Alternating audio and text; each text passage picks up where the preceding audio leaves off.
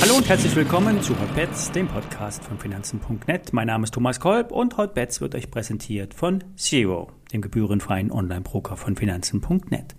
Alle nachfolgenden Informationen stellen keine Aufforderung zum Kauf oder Verkauf der betreffenden Werte dar. Bei den besprochenen Wertpapieren handelt es sich um sehr volatile Anlagemöglichkeiten mit hohem Risiko. Dies ist keine Anlageberatung und ihr handelt auf eigenes Risiko. Ja, nach der Zinserhöhung ist vor der Zinserhöhung. Dieser platte Spruch kann eins zu eins angewandt werden. Die amerikanische Notenbank hat das gemacht, was erwartet wurde. Eine Leitzinsanhebung um 0,75 Prozent. Zudem hat sie weitere Anhebungen in Aussicht gestellt. 0,75 Prozent im November und 0,5 Prozent im Dezember wird erwartet vom Markt. Die Fed äußert sich ja bekanntlich nicht dazu. Die Entscheidung der amerikanischen Notenbank, die wird auf Basis der aktuellen Datenlage getroffen. Und der Immobilienmarkt kühlt sich nach Aussagen von Jerome Powell schon ab, der Arbeitsmarkt noch nicht. Beides ist wichtig für die Fed. Es bleibt dabei, die Abkühlung der Wirtschaft äh, ist beabsichtigt. Eine Rezession wird jetzt auch nicht mehr ganz ausgeschlossen. Für die Experten eh eine klare Sache, nur vor den Zwischenwahlen in den USA darf das natürlich nicht so laut gesagt werden. Die Art und Weise der Zinsanpassung wird vielleicht sogar noch etwas heftiger ausfallen, sprich schneller und höher. Für 2023 wurde die Wirtschaftsprognose kassiert. Die alten Schätzungen wurden von ja, fundamental orientierten Analysten eh schon als zu hoch angesehen. Die Marktreaktion von 20 bis 22 Uhr gestern war heftig.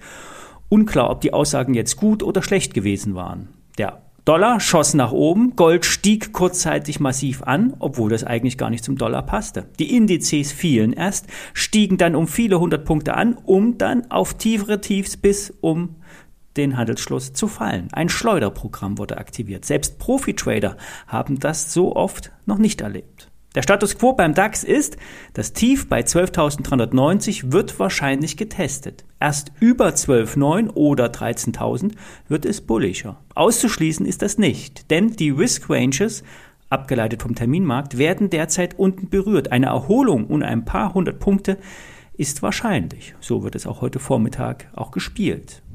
Bei den Einzelaktien gab es gestern eine Reaktion bei Tesla. Bei rund 313 Dollar gab es eine Abweisung am letzten Hoch. Das könnte nämlich jetzt ein Top sein, wenn jetzt auf die rote Tageskerze weitere Verkäufe kämen. Allerdings, wenn wir jetzt eine leichte Erholung auf die gestrigen Abverkäufe sehen, könnte das Hoch noch einmal angelaufen werden. Steigen wir darüber, ist der, die Tesla noch nicht reif für einen Short. Wird Tesla auf den kleinen Zeit, Zeitebenen oben immer wieder abgewiesen, könnte das Top sich verfestigen. Ich warte noch etwas ab mit einem Short und habe aber weiterhin ein Auge auf die Tesla. Bei der Aktie von Rheinmetall gab es gestern einen Ausbruchsversuch aus dem Abwärtstrend. Seit dem Beginn des Ukraine-Konfliktes schoss die eher langweilige Aktie von unter 100 Euro auf gut 220 Euro nach oben. Seit März und dem Juni hoch konsolidiert der Wert auf 140 Euro und steigt seit zwei Tagen wieder an. Hintergrund ist möglicherweise die Teilmobilmachung in Russland. Damit kommt das Thema Ausrüstung der europäischen Armeen wieder mehr in den Vordergrund. Experten bekräftigen fast jeden Tag, dass das Material der Bundeswehr und der europäischen Partner dringend modernisiert werden muss. Doch der aktuelle Status ist eher das Gegenteil. Waffensysteme werden abgegeben, inklusive Munition, die eigentlich für die eigene Verteidigung vorgesehen ist. Es gibt ein gewaltiges Gap zwischen dem, was gesagt wird und dem, was umgesetzt wird. Von dem 100 Milliarden Euro Paket ist noch nichts investiert.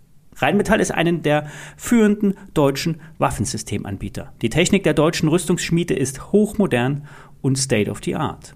Um ausländische Kunden zu motivieren, wird sogar lokal produziert. So soll in Australien der Radspähpanzer Boxer hergestellt werden. Es ist sogar möglich, dass in dem Werk in Down Under auch für die Bundeswehr produziert wird. Also konkret ist nichts, doch die Zeit drängt. Rheinmetall kann liefern, wenn beauftragt wird.